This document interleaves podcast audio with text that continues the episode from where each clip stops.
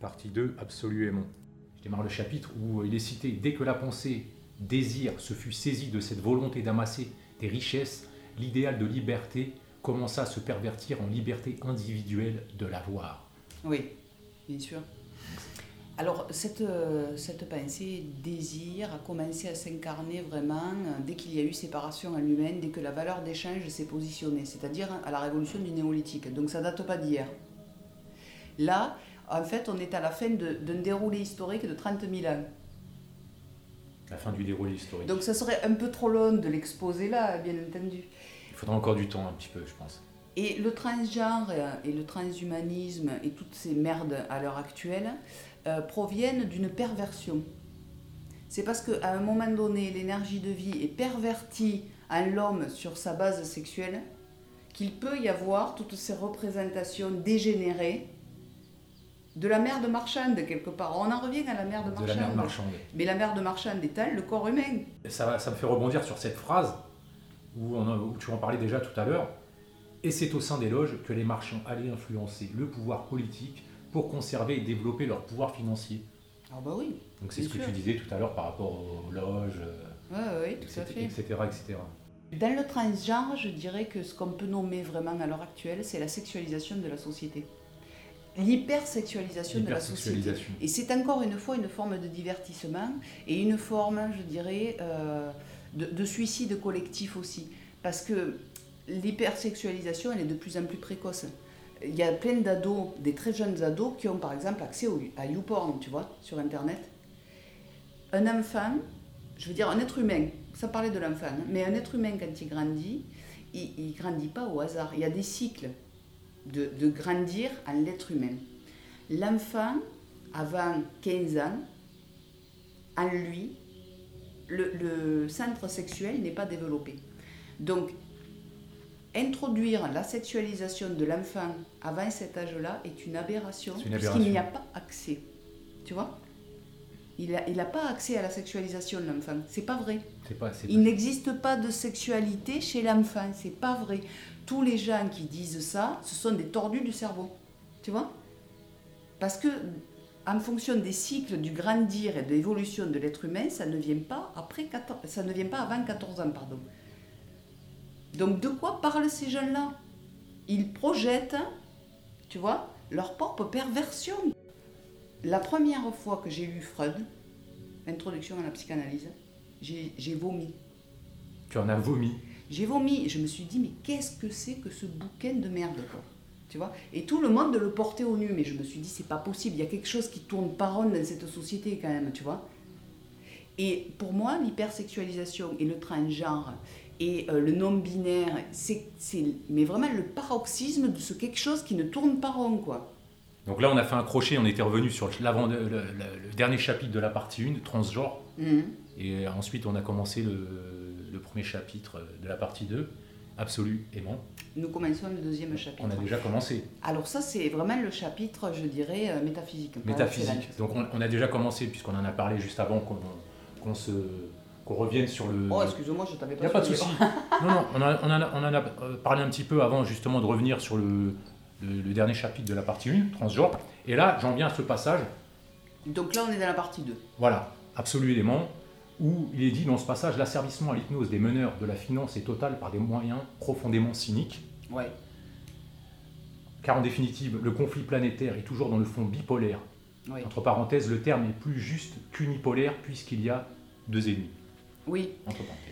Alors, il y a eu un concept, tu sais, dernièrement, de guerre multipolaire. Euh, Vernochet en parlait, Indy en parlait, il y avait pas mal d'intellectuels qui en parlaient.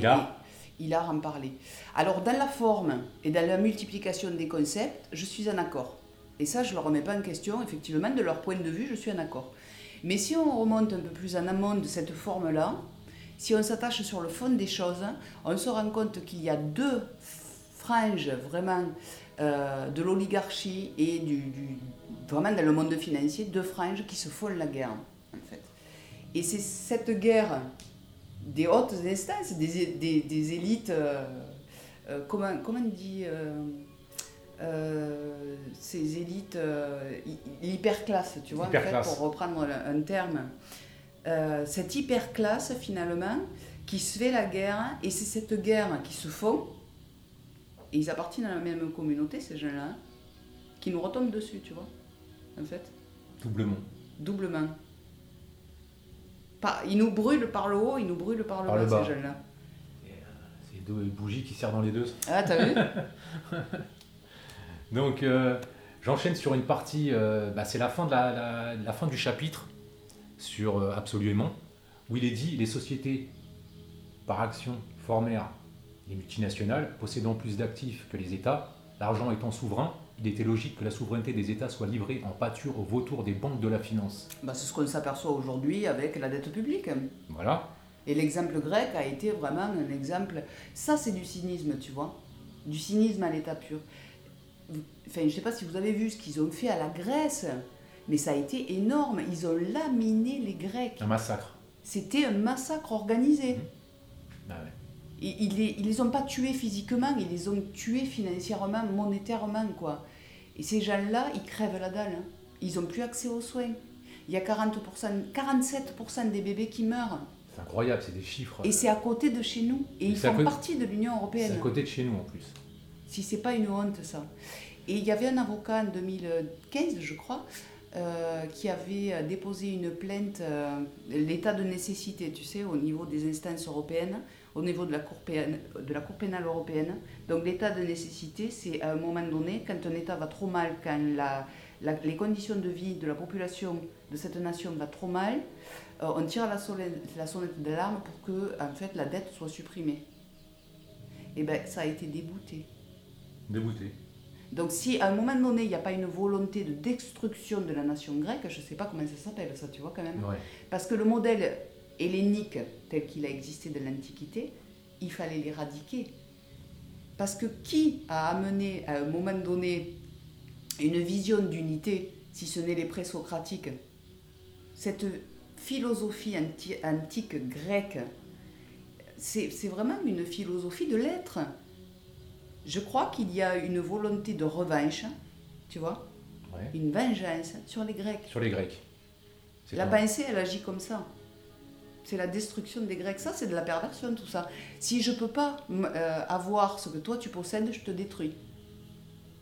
Bah, c'est un peu comme là, il est dit, bah, après, euh, il y a un exemple de la, la fin du chapitre, bon, ça, l'ordre mondial financier et la réalité de la mondialisation et du pouvoir qui a pris le capital sur la légitimité des peuples, euh, c'est ça. c'est ça. Et après, euh, il y a- il y a une- tu nous fais une définition de, tu nous fais une définition de, de guerre euh, hybride, Hmm. Euh, stratégie militaire qui allie euh, des opérations de guerre conventionnelle, de guerre asymétrique, guerre irrégulière et terrorisme, Hmm. et de cyberguerre utilisant la communication de masse pour sa propagande. Je crois qu'on euh, on nous livre une guerre, en fait. Enfin, je- hein, ça rentre Ouais, là-dedans. Ça rentre là-dedans. Terrorisme, cyberattaque, euh, contrôle des masses par les réseaux sociaux. Je veux dire, Vraiment, il y a une élite qui nous livre la guerre. Et, et du coup, cette élite, elle est dans une certaine pensée dominante, tu vois.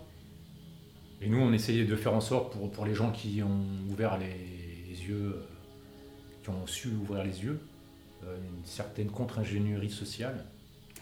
Euh, Alors, c'est compliqué pour le bien commun. Il faut savoir qu'en face, en face de nous, donc parce que je- là, je, je me positionne, bien sûr, avec mes frères, le peuple français, Le peuple. le peuple humain.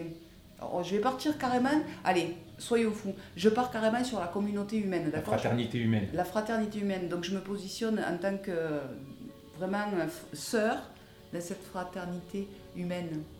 Mais, mais je me dis, ces gens-là, en fait, ils veulent nous détruire, tu vois.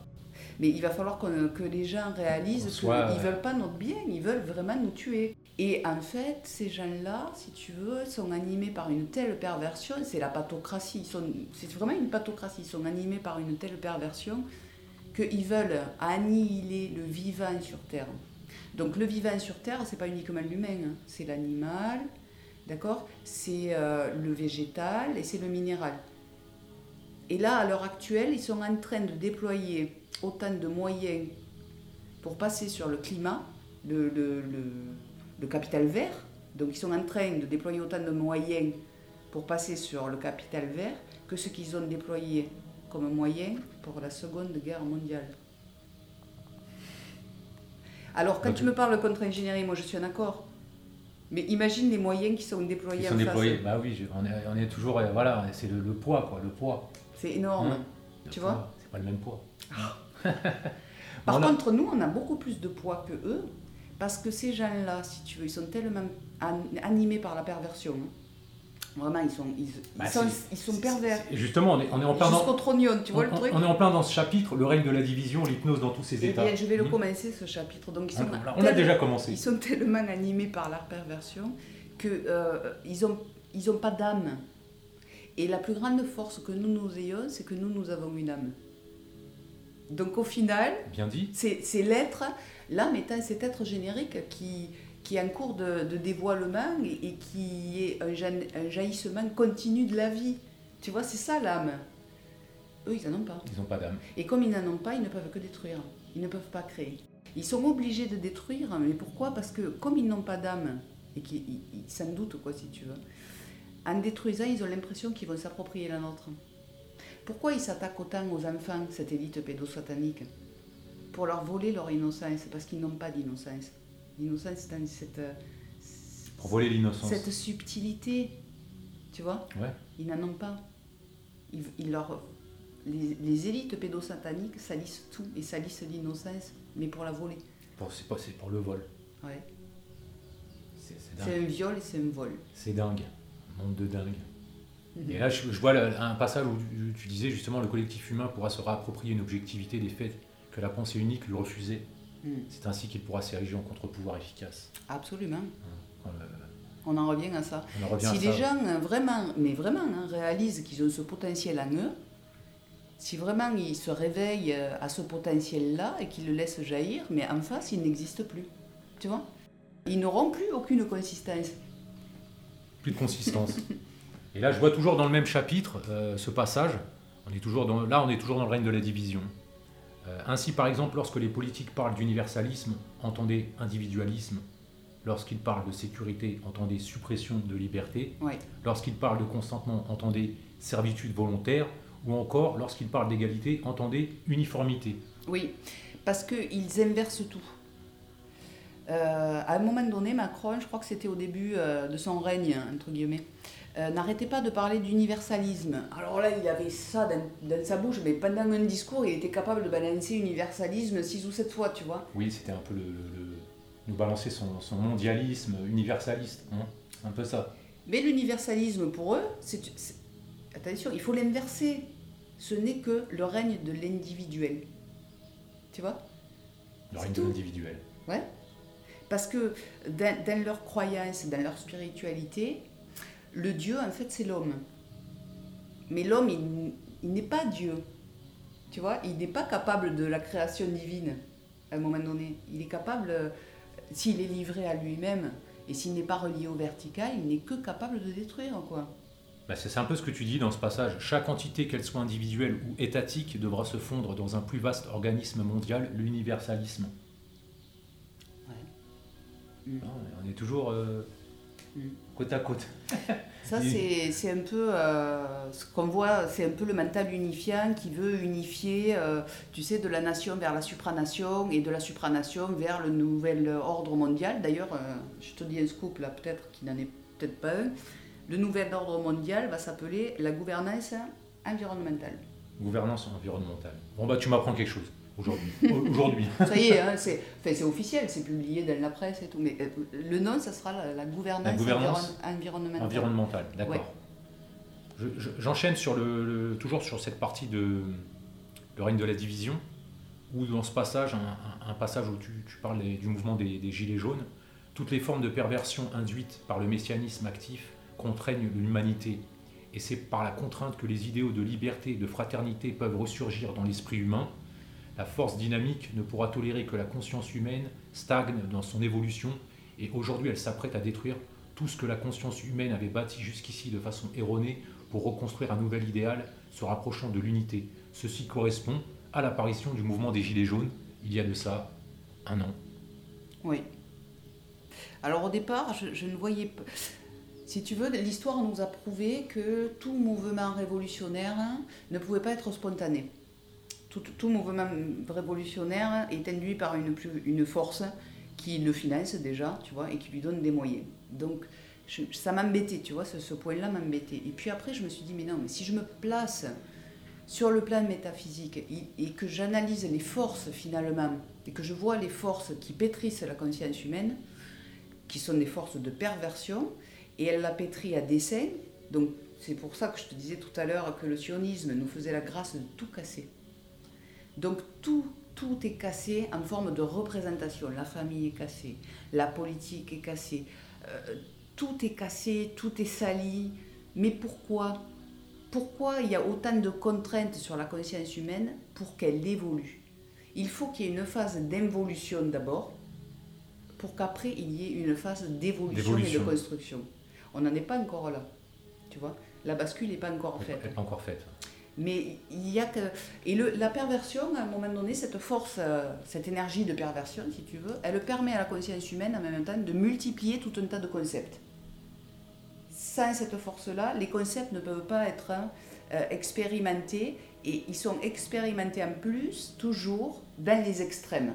C'est pour ça qu'on est dans des sociétés hyper dures et hyper contraignantes parce que ça expérimente sur les extrêmes. Mais cette force de perversion, elle ne peut pas rester trop longtemps parce qu'elle contraint tellement la conscience humaine à son évolution, donc à son potentiel, tu vois, que à un moment donné, la force dynamique, donc cette force dynamique qui meut tout l'univers, elle ne peut pas le supporter. C'est pas possible. Donc la perversion va laisser la place à autre chose. Mais ça n'arrivera pas sans heurts. Tu vois, ça va être dur. Il faut toujours qu'il y ait des il va y avoir une dépression à, l'échelle humaine. Avec perte et fracas. Tu vois, une dépression que peut vivre un individu parce qu'en en fait, euh, il subit une crise interne. Là, on est pareil, en fait, on est dans la même configuration, mais c'est au niveau de l'espèce humaine. Au niveau de l'espèce humaine. tu vois? Là, on va aborder l'avant-dernier chapitre, les douces affres du relatif, avec un passage tout au début du chapitre où il est cité La guerre fait actuellement rage au niveau économique et cybernétique c'est une guerre économique entre les multinationales détenant les fonds souverains. Le système financier s'est attribué la souveraineté des États dont il a pris soin de museler par la dette. C'est ainsi que la guerre, ancien apanage des nations souveraines, est désormais l'apanage des multinationales détentrices des fonds souverains. Par exemple, la Première Guerre mondiale, ça a été une guerre impérialiste, tu vois. Et euh, à ce moment-là, c'était vraiment les nations qui se faisaient la guerre. je, je ne vais pas rentrer dans les détails d'où venaient ces fonds. Hein, parce que ça, oui, ça, c'est encore, un, encore un autre débat. Après la Seconde Guerre mondiale, ces fonds, euh, et, notamment après euh, les années 70, tu vois, ces fonds ont changé de main et sont partis vers la finance. Maintenant, quand on voit que euh, certaines sociétés possèdent plus d'actifs qu'un État, tu vois. C'est fou. C'est le mot qui est. C'est fou. C'est fou. Et donc, bah, du coup, tout naturellement, c'est eux qui font la loi, quoi. Je veux dire, en raisonnant euh, logiquement. Ils les fonds souverains. C'est Macron qui l'avait dit ça quand il était allé euh, en 2015, je crois, à New York. Il avait parlé de fonds souverains. Et ça m'avait vachement percuté, tu vois. Parce que je me disais, mais attends, jusqu'à présent, ce qui était un, souverain, c'était quand même un État. Ce qui est déjà, euh, pour moi, une perversion, hein, tu vois, parce qu'un État, déjà, quand un État est souverain, ça veut dire que c'est pas le peuple qui est souverain. Et on nous fait croire, tu vois, en France, que c'est le peuple quand même qui est souverain, mais qu'il est représenté. Euh, voilà, qu'il est représenté. ben Macron, il a dit ouvertement en 2000, euh, non, pardon, en 2017, c'était, excuse-moi, il a dit clairement en 2017 à New York que c'était les fonds qui étaient souverains. Donc il faut arrêter à un moment donné avec euh, le RIC, le, le, la Sixième République. Non, non, arrêtez avec tout ça, les jeunes. Il n'y a bah, plus de souveraineté populaire, il n'y a plus de souveraineté déjà nationale et étatique. C'est fini tout dans ça. une démocratie de dictature. On n'est pas dans une démocratie, on n'y a, jamais été. C'est ce que je te dis, dans une démocratie de dictature. Tu vois, ça c'est un concept. C'est ça, ça la démocratie. Mais, c'est qu'un concept, ça n'existe pas. Oui, mais c'est pour ça que nous on l'appelle la démocratie de dictature. Ouais, c'est un oxymore. Mhm. À la limite, c'est bien de trouver. Tu vois Donc, ce qui est souverain à l'heure actuelle, c'est les multinationales. Les souverains. à l'échelle planétaire. À l'échelle planétaire. Ouais. Le peuple, il est où là-dedans bah, Le peuple, il est, euh, comme souvent, euh, il est écrasé, quoi. Hein bah, le peuple, on lui fait la guerre. Hein. Voilà. Donc là, on, arrive sur la, fin du, de l'avant-dernier chapitre, euh, toujours les douces affres du relatif, où tu citais, de réaliser par là même que le système démocratique actuel en vigueur en Occident n'est qu'une dictature cachée du système financier, consentie et acceptée par la population par le biais de la peur, de la séduction et de la servitude volontaire. Tout à fait, parce que tout ça, c'est un jeu de dupes, ne l'oublions pas. Si les jeunes n'acceptaient pas de rentrer dans ce jeu, euh, les politiques, qui sont les valets serviles de ces multinationales et de ces fausses souveraines, entre guillemets, ne pourraient pas exercer une telle pression sur les jeunes, d'accord? Donc c'est un jeu de dupes. C'est un jeu de dupes, exactement. Et ensuite, tu dis, à la fin du chapitre, il est clairement établi que cette liberté individuelle écrase la liberté d'être des peuples en détruisant leur âme et leur identité propre. Absolument. Mais là, on s'en aperçoit, on s'en aperçoit, euh, euh, on, s'en est aperçu en tout cas avec la création de l'Europe, hein, déjà, qui a été euh, une monumentale connerie, dans le sens où c'est une, fédération d'États, de nations, pardon, j'enlève le mot État, c'était une fédération à la base de nations libres, et il n'y a rien de plus contraignant qu'une fédération. Parce que ça va forcément laminer l'identité des peuples. Et en plus, je dirais que cette, euh, cette déperdition de l'identité des peuples a été renforcée par le, par le capital, par l'immigration dans les années 80, notamment en France. Quoi. Et là, tu as vu, ils en remettent une seconde couche avec les migrants. Mhm. Tout ça dans un but de destruction. Quoi. Dans un but de détruire. Tu vois Mais détruire quoi? C'est détruire l'unité nationale. La fédération possible des gens pour retrouver leur légitimité dans cette nation. C'est exactement le même jeu de la pensée en l'homme. C'est exactement ça. Pour, euh, pour éviter euh, en fait l'unité dans un État ou l'unité dans un, collectif de, de manteaux humains, tu vois, ça va être, ça, va être ce jeu-là de division. quoi. Division sur division. Ouais. On va entamer le dernier chapitre, Christelle, du livre, vers l'être non mental, où là j'ai retenu un petit passage au début où il est cité Le supramental est la seule énergie à pouvoir transformer en profondeur la conscience humaine par l'alternance de l'évolution et de l'involution. Et c'est ce que tu nous as dit tout à l'heure. Mm, mm. Alors le supramental, la première personne qui en a ouvertement parlé, c'était Sri Aurobindo, qui, était, euh, qui est décédé en, 1956, je crois. Euh, lui, il a pratiqué pendant des années ce qu'il appelait euh, son yoga interne. Et euh, ce yoga interne, c'est euh, quelque part pour une transformation de l'individu et pour l'avènement de l'être générique. Donc lui, il l'appelait l'être gnostique. Donc c'est un être qui n'est plus agi et soumis à la mentalisation, puisqu'elle a été brûlée par la conscience, avec un grand C, la conscience cosmique. Cosmique. Donc après, l'être devient un jaillissement permanent de, de, cette force cosmique, tu vois. Il se renouvelle du coup à chaque instant. Il est l'émanation de lui-même à son point d'origine, tu vois. Et je, et je, je continue sur, euh, toujours sur le, le mental d'introspection, ce qui est une sauvegarde évitant au plus grand nombre de sombrer dans la folie.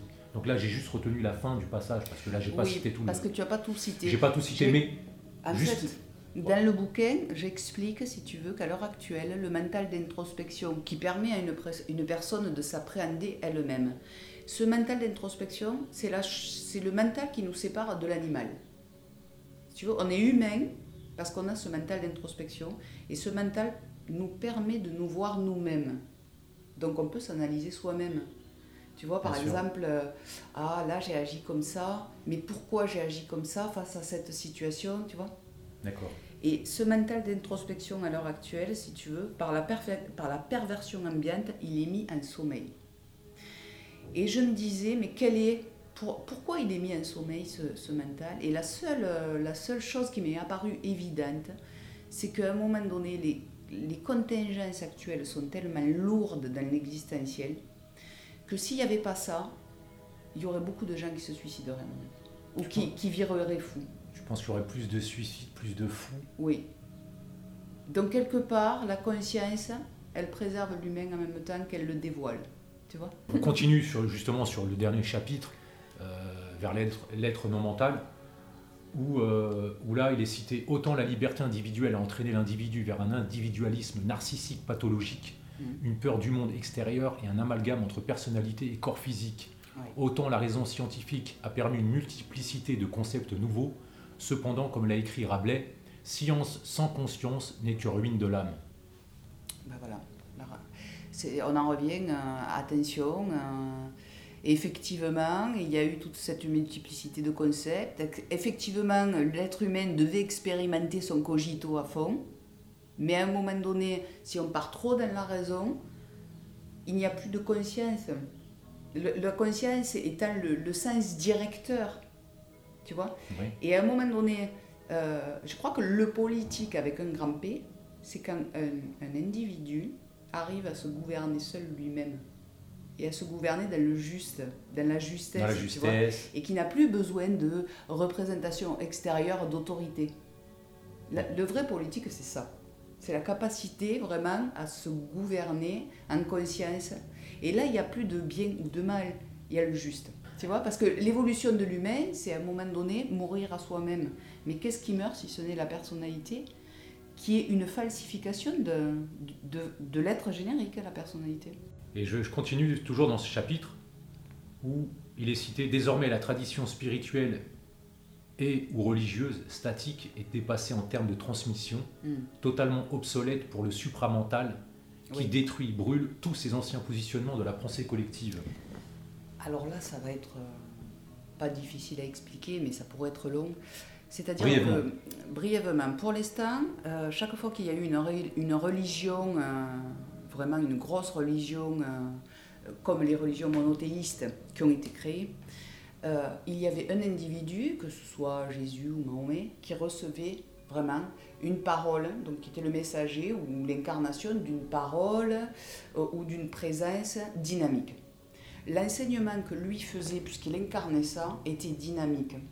Mais la façon dont, après, les gens qui avaient reçu cet, enseignement, la façon dont eux euh, le, le dévoilaient à la masse, était statique. Pourquoi statique? Parce que ça s'est vite transformé en dogme. Tu vois? Donc le dogme fige. Avec le supramental, on n'est plus du tout dans cette configuration. Euh, donc pour moi, le supramental, déjà, il ne va pas permettre à ce qu'il y ait un autre sauveur qui se présente. Donc les histoires de Messia à venir, de Messie qui va se représenter, c'est de la flûte. Hein, tu vois? Et je, vraiment, je vais en contre l'idée que ça puisse être possible euh, si ce n'est qu'on nous a foutu dans la tronche une prophétie autoréalisatrice. Le supramental, la seule chose que ça puisse faire, faire en termes d'énergie, c'est de s'incarner en chaque individu et que chaque individu soit son propre sauveur. Incarnation en chaque individu. Le supramental, c'est ça. Et c'est la seule énergie qui a la capacité de transformer l'être humain jusque dans le corps physique. D'accord les autres, l'énergie qui arrivait avant, qui est descendue dans Jésus, qui est descendue dans Mahomet, n'avait pas ce potentiel-là. Et encore que dans Mahomet, c'est descendu beaucoup plus bas que dans Jésus. Cette, euh, cette, énergie, à mon sens, a commencé à descendre beaucoup plus sur la terre au XIIIe siècle, quand il y a eu les premiers stigmatisés chrétiens. Ça touchait le corps déjà, tu as vu? Ouais. Et le premier vraiment qui en a réellement parlé, euh, c'était Sri Aurobindo. Et lui disait que, en fait, euh, c'était la seule énergie qui pouvait aller jusqu'au mental des cellules. Mental des cellules. Le mental des cellules. Donc il pouvait péter la mentalisation cellulaire. D'accord. Tu vois? Donc c'est la mentalisation de l'espèce humaine. Mais pourquoi ça doit péter la mentalisation de l'espèce humaine? Parce que il y a quelque chose que l'humanité doit se départir pour évoluer, c'est sa mentalité animale. L'être humain est un animal. Oui. Il est issu d'une base animale si, si vraiment l'être humain a un potentiel d'évolution et qu'il doit suivre ce chemin d'évolution grâce au supramental, ça sera, euh, on va dire, la transcendance vraiment, hein, au, sens divin du terme, la transcendance, cette mentalité animale, instinctive, grégaire. grégaire. Donc, donc, tout ça, ça va être brûlé. Ça n'existera plus. Ça n'existe plus. Au revoir. Au revoir. Bon débarras. bon débarras. Donc toujours dans ce dernier chapitre, euh, on arrive d'ailleurs à la fin, à la, fin du, dernier chapitre, où dans ce passage il est dit Il convient néanmoins pour l'homme d'accomplir ce dont pourquoi il est sur terre en toute responsabilité de vivre ce qui est, c'est-à-dire sa transformation. Tu sais, je me suis longtemps posé. Alors, je me suis aperçue que c'était à l'adolescence qu'on se posait ce genre de questions. Alors, ça restait ou ça restait pas après, hein, en grandissant. Mais à l'ado, si tu regardes bien, tous les ados se posent cette question putain, mais qu'est-ce que je fous sur Terre Tu vois, pourquoi je suis là? Oui, on s'est, bien sûr, on s'est posé cette question. Et à, à cet âge-là, je, je m'étais vraiment fixé le pari, si tu veux, de maintenir cette question toute ma vie, en fait, et de trouver la réponse. Je me suis dit, il y a une raison. On n'est pas là pour rien, quoi. Et si à un moment donné, la vie, c'est payer des factures, hein, euh, faire des gosses, construire sa maison, et puis basta, on s'en va, mais c'est petit, quoi. C'est petit. Tu vois? Et, je me suis dit, mais ça peut pas être ça, la vie. restreint. Alors que la vie, c'est pas restreint. C'est tout sauf restreint, la vie, tu vois. c'est clair. C'est clair avec un grand C. Donc à un moment donné, je, me suis dit, mais on est là pour autre chose. Forcément, on est là pour autre chose. Et je toujours que je me la suis posée, mais intensément, cette question. Et je me suis posé une autre question intensément, mais qui je suis? Tu vois La question ultime. La question ultime, mais qui je suis Et après, est-ce que je suis vraiment Vraiment, est-ce que je suis tu vois Ouais, ça c'est des questions. mais je te jure que je me la suis posée, mais vraiment, mais intensément, et, et tellement intensément, qu'à un moment donné, il y a eu un un crash dans mon cerveau. Quoi. Et la lumière est arrivée. Lumière Alors, j'ai pas vu une ampoule qui s'allumait, euh, si tu veux. Mais il y a quelque chose qui m'a paru évident. Et je me suis dit, mais si je suis là, c'est à un moment donné pour mourir à moi-même et pour évoluer. Pour, euh, pour qu'il y ait une transformation. Enfin, sinon, je ne suis pas. Voilà. Sinon, tu n'es pas. Tu vois? Enfin, C'est ce qui m'a paru le plus évident. La vie, c'est l'être tout ce qui ne fait pas partie de l'être, c'est le non-être. Et si je ne suis pas, bah, qu'est-ce que je fous sur Terre? Qu'est-ce qu'on fait là, quoi? Tu vois? En gros. Bah, c'est clair. Et j'arrive sur un dernier passage que j'ai retenu dans le dernier chapitre, toujours vers l'être non mental. Euh, je trouve que c'est un passage euh, qui termine bien en plus le livre. Aujourd'hui, aujourd'hui, il ne s'agit plus d'avertir d'un effondrement imminent. Il s'agit de crier haut et fort que l'effondrement de l'humanité est en cours. Nous sommes à la fin du monde mental connu. Pour clore le, ce livre. Voilà, ça, résume bien. Hein, hein C'est pas mal. Hein la conclusion. Euh, Cette conclusion. Et, euh, encore, comme je te disais tout à l'heure euh, à Nof, j'ai été gentille. Hein. parce que vraiment, je me suis retenue de mettre Nous sommes contemporains de la fin du monde, tu vois Comme le disait Solaris. Donc je vais répéter quand même le titre du livre, quand même.